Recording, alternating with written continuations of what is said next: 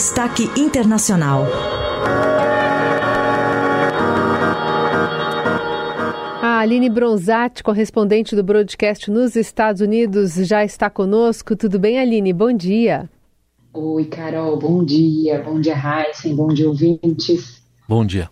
Bom, depois de 14 anos, Lula volta hoje a abrir a Assembleia Geral das Nações Unidas. É prometido um discurso que foque bastante nesse resgate da agenda dos países de desenvolvimento, né, criticando o atual sistema de governança, como você já tinha mencionado um pouco ontem. Queria que você falasse um pouquinho da expectativa para esse evento hoje aí em Nova York e também com a confirmação da agenda do presidente, não hoje, né, mas é, no panorama do encontro com Volodymyr Zelensky, líder ucraniano? Olha, Carol, há bastante expectativa para o discurso do presidente Lula uh, na ONU. Uh, ele retorna uh, ao palanque aí depois de, de cerca de 14 anos, mas ele fala para um público esvaziado de líderes.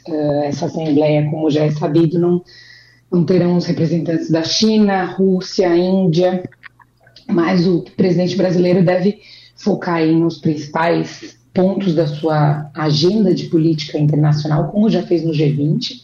No caso da ONU, deve defender que é um pleito super antigo do Brasil e que interlocutores tanto em Nova York quanto Washington, vem com sexismo, que é a reforma do Conselho de Segurança da ONU, e também aí uma, uma cobrança para os países desenvolvidos, para os países ricos, contribuírem uh, com o combate à mudança climática nos países desenvolvidos.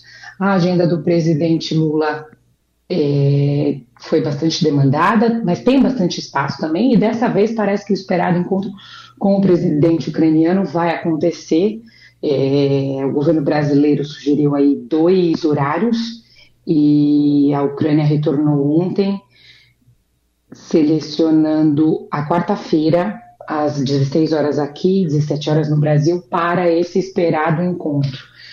Mas, segundo fontes ontem, é, ainda há expectativa se realmente de fato vai acontecer. O lado brasileiro quer ouvir, essa é a mensagem.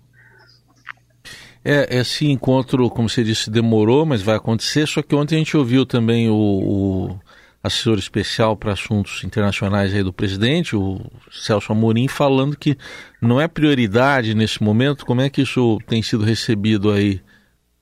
Exatamente. É, são muitos encontros, e, e ainda eu acho principalmente por conta do encontro frustrado no, no G7, uh, o, o, lado brasileiro mostra um pouco de ceticismo com a realização desse encontro, porque propôs quatro horários da outra vez e não conseguiu.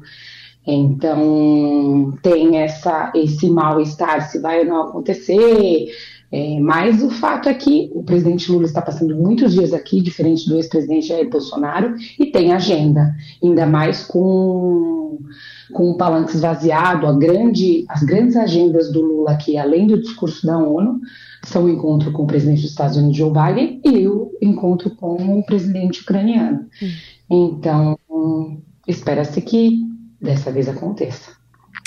Aline, a questão da comitiva também né, ser, ser representativa por parte até do Ministério da Fazenda, ontem teve diversas novidades, se acompanhou várias delas em relação, por exemplo, à manifestação do ministro Fernando Haddad, de que o Brasil tem uma oportunidade única de mostrar que é aberto a negócios verdes, né? O país voltando firme aí com compromissos ambientais e busca de resultados ambiciosos. E aí teve esse lançamento dos títulos verdes. Queria que você falasse um pouquinho para a gente.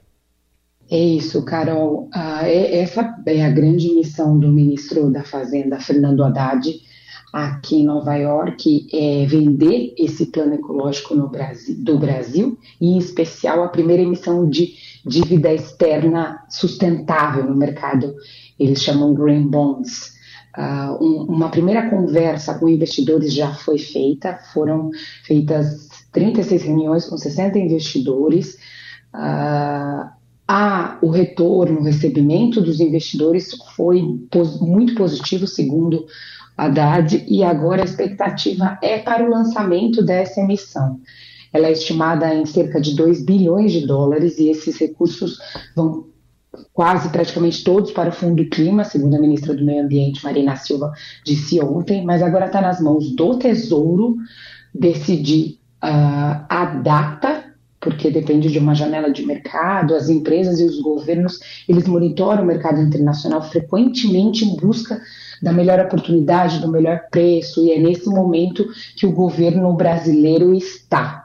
O Fernando Haddad mencionou ainda, revelou ontem ainda a intenção do Brasil é, apresentar uma proposta para o presidente Biden sobre a inserção, ele até usou a palavra encaixe, do Brasil uh, na lei de redução de inflação, que é um projeto do governo Biden para destinar recursos uh, para projetos sustentáveis e em relação à transação energética, às mudanças climáticas, é um pacote que prevê investimento de 370 bilhões de dólares, e aí o Brasil quer, quer um pedacinho disso. Nós temos a fala do ministro sobre. Vamos ouvir?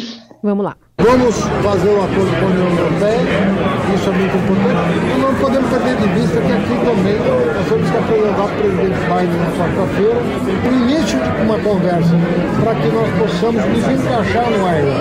Ele só abre espaço para quem tem trade agreement com eles, os acordos de livre comércio. O Brasil é um parceiro preferencial dos Estados Unidos e tem que encontrar um nicho que permita aos dois países se beneficiarem de uma aproximação. Bom, o ministro esteve também na Bolsa né, de, de Nova York para tratar desse tema da economia verde, né, Aline?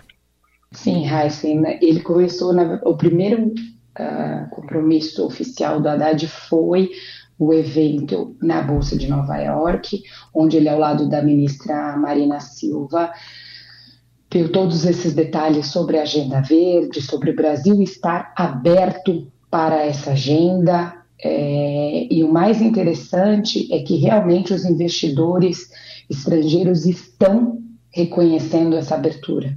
Mais do que o governo brasileiro falar, realmente os investidores estão reconhecendo.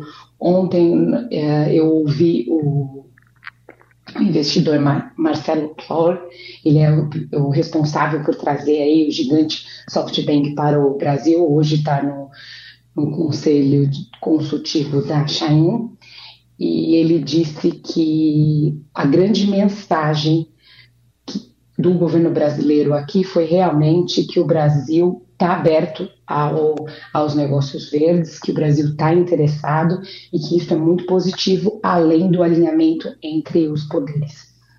Muito bem. Bom, a gente vai continuar acompanhando também com as informações da Aline Bronzatti em loco, né, nos Estados Unidos e também essa previsão do discurso do presidente brasileiro ainda na parte da manhã aqui no Brasil.